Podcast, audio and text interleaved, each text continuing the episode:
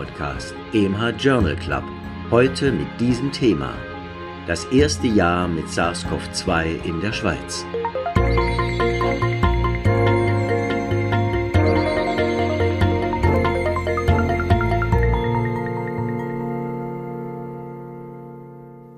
Hallo und herzlich willkommen zu diesem EMH Journal Club 5.6 mit einer Spezialausgabe.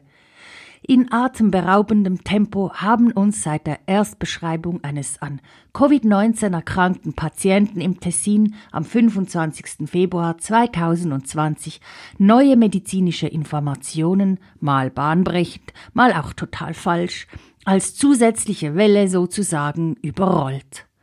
Professor Dr. Reto Krapf hat für die heutige Spezialausgabe des EMH Journal Club die wichtigsten Ereignisse mit den relevanten Literaturzitaten in der Altjahrwoche 2020 für Sie zusammengefasst, damit wir fit sind für das zweite Jahr mit SARS-CoV-2.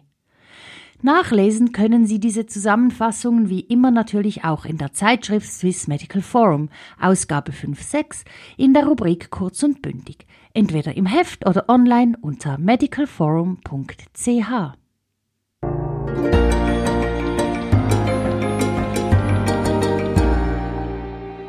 Virologie Von den sieben bekannten Coronaviren, COV, verursachen vier nur einen Common Cold, das sind HKU1, OC43, NL63 und 229E, während drei, SARS-CoV, MERS-CoV und SARS-CoV-2, den unteren Respirationstrakt mit schweren Pneumonien befallen. SARS-CoV-2 gehört zu den Beta-Coronaviren, dies sind RNA-Viren. Die SARS-CoV-2-Ausscheidung beginnt in den letzten zwei bis drei Tagen der Inkubationszeit, weshalb die asymptomatische Übertragung mit etwa 40 Prozent der Fälle hoch ist. Die Infektiosität fällt sieben Tage nach Symptombeginn schnell ab, obwohl der RNA-Nachweis mittels nasopharyngealer RT-PCR im Mittel noch etwa drei Wochen nach Auftreten der Symptome positiv bleibt. Es ist möglich, aber nicht bewiesen, dass mit den neuen Antigen-Schnelltests vorwiegend die Patientinnen und Patienten mit hoher Viruslast, die am kontagiösesten sein dürften, erfasst werden.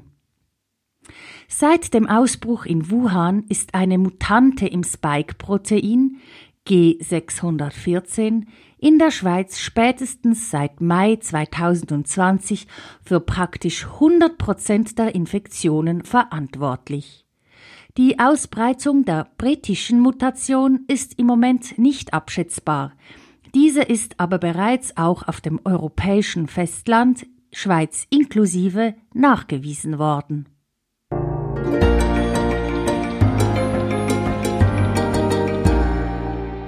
Epidemiologie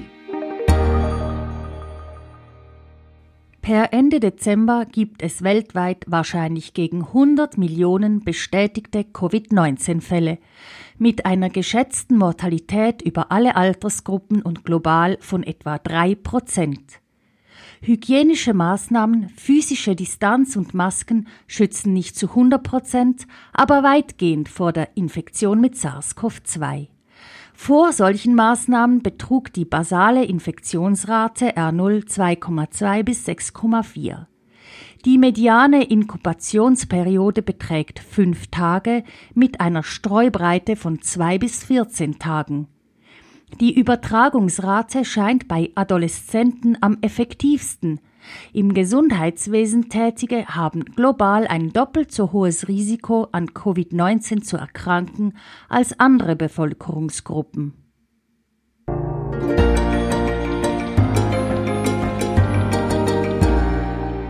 Pathophysiologie SARS-CoV-2 bindet mit seinem Spike-1-Protein an das Angiotensin-Converting-Enzyme 2-Protein, wobei das Neuropilin-1 als ein die zelluläre Invasion fördernder Co-Rezeptor wirkt.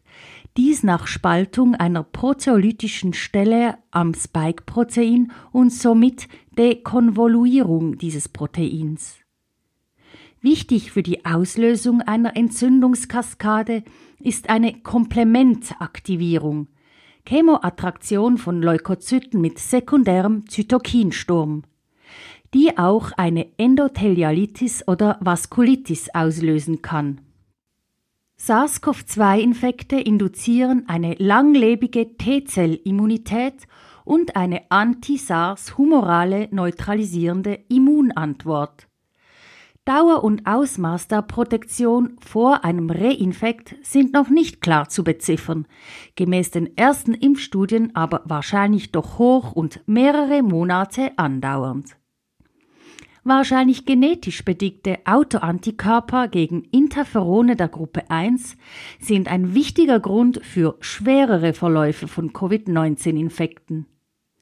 Obwohl Kinder in der Regel nur leicht erkranken, können sie ein Multisystem Inflammatory Syndrome MISC mit Myokarditis, Perikarditis, Lymphopenie, Thrombopenie und Hyperferritinemie entwickeln. Dies zum Glück mit niedriger Mortalität. Die pathognomische Dysosmie ist wahrscheinlich Folge einer SARS-CoV-2-Invasion der Sustentakullarzellen, in denen die olfaktorischen Rezeptorneurone im Nasendach eingebettet sind, die sich sekundär entzünden.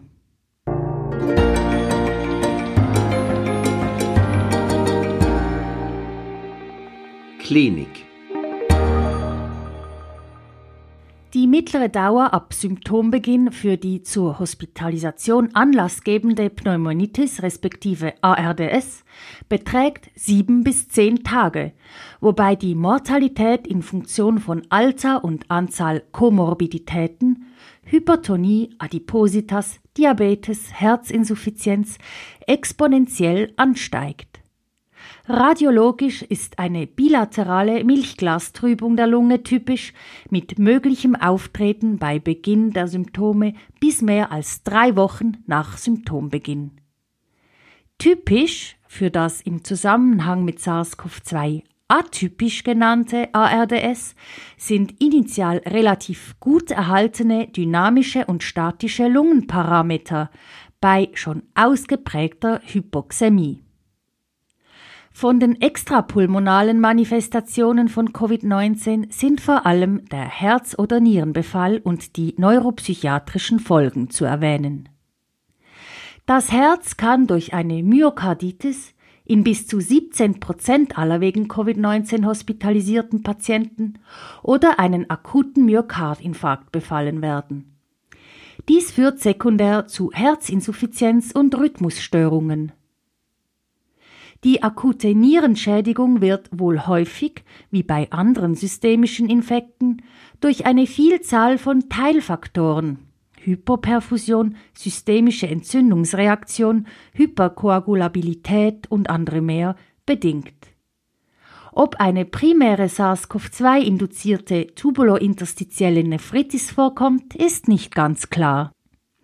Da der SARS-CoV-2-Rezeptor, das Angiotensin Converting Enzyme 2 ACE2, fast ausschließlich auf der luminalen Seite des proximalen Tubulus exprimiert wird, müsste das Virus zuerst die glomeruläre Barriere überwinden. Dies dürfte am ehesten bei schweren Verläufen mit ausgeprägter Viremie der Fall sein. Neuropsychiatrisch sind vor allem die bei einigen Patienten Monate andauernde Leistungsschwäche und Müdigkeit wie auch Depressionen zu erwähnen. Neurologisch ist eine direkte Invasion des zentralen Nervensystems mit Enzephalitis und des peripheren Nervensystems mit Polyradikulitis polyneuritis möglich. Das Auftreten zerebrovaskulärer Insulte ist im Vergleich zu anderen systemischen Infekten wahrscheinlich nicht häufiger, obwohl im Rahmen der SARS-CoV-2-Vaskulitis oder Kardiomyopathie plausible Mechanismen bestünden.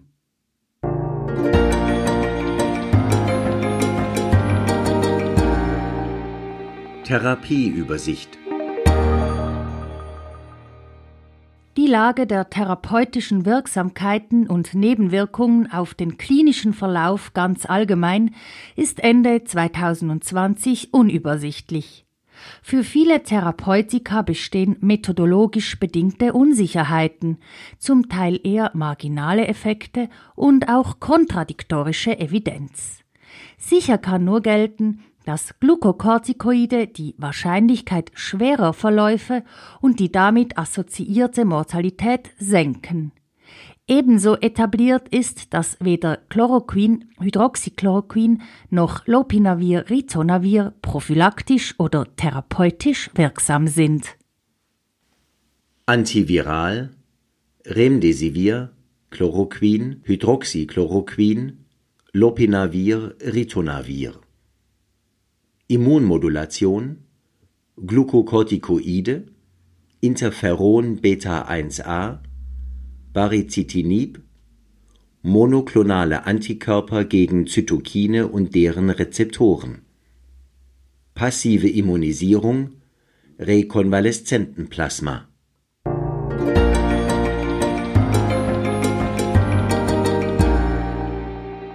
Impfungen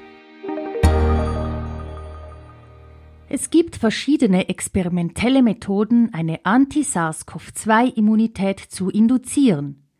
Die in den Show Notes angegebenen URL und Referenzen erlauben Ihnen eine regelmäßige Aktualisierung.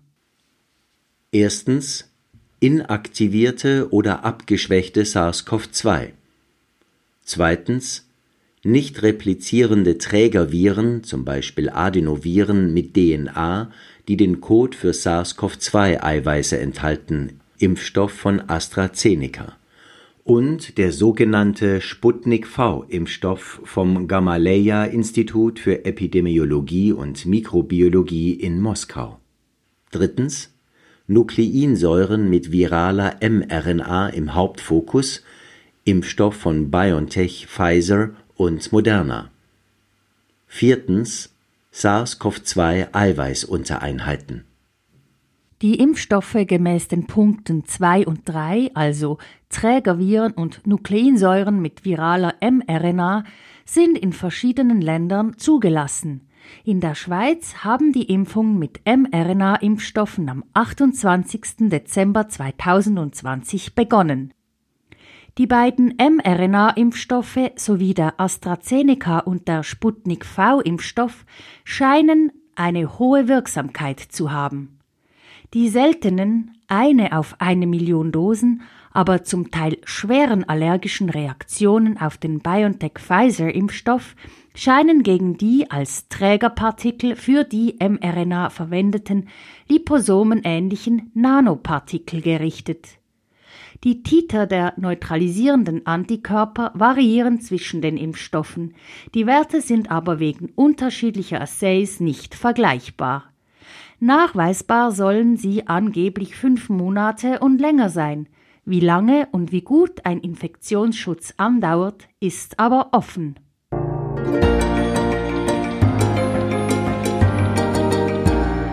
Medizinische Publizistik Nicht zuletzt hat Covid-19 die medizinische Publizistik enorm verändert. Vier Prozent aller Publikationen, wahrscheinlich etwa 200.000, widmeten sich in irgendeiner Form Covid-19. Bis zu 30 Prozent der Manuskripte wurden als Preprint vor einer Peer Review publiziert. Gewisse Verlage sahen auch einen massiven Anstieg von bis zu 60 Prozent von Nicht-Covid-19-Einreichungen. Wahrscheinlich war das Homeoffice Anlass, noch nicht publizierte Daten aufzuräumen. Die Peer Review von Covid-19-Artikeln war schneller, im Februar 2020 nur etwa zehn Tage, während Nicht-Covid-19-Artikel langsamer beurteilt wurden, über 100 Tage. Natürlich gab es auch Fehlmeldungen und entsprechend Rücknahmen von, auch sehr prominent publizierten, Covid-19-Artikeln. Laut Retraction Watch 39 zurückgenommene Artikel im Jahre 2020.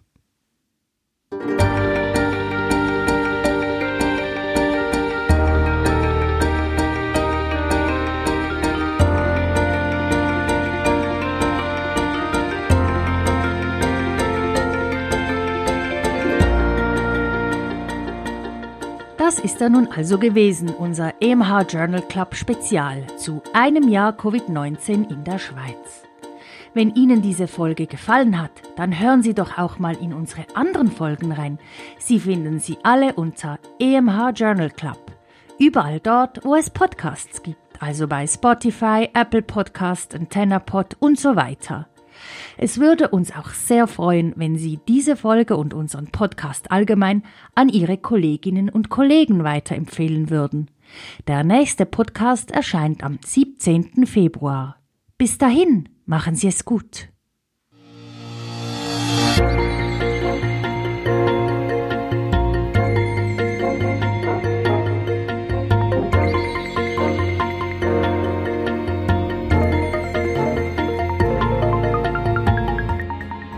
Sie hörten EMH Podcast, EMH Journal Club. Konzept, Textbearbeitung und Moderation Dr. Nadja Pitschinska. Autor der Originaltexte und Kommentare Professor Dr. Rito Krapf. Sprecher Christian Heller. Musik Martin Gantenbein. Produktion EMH, Schweizerischer Ärzteverlag.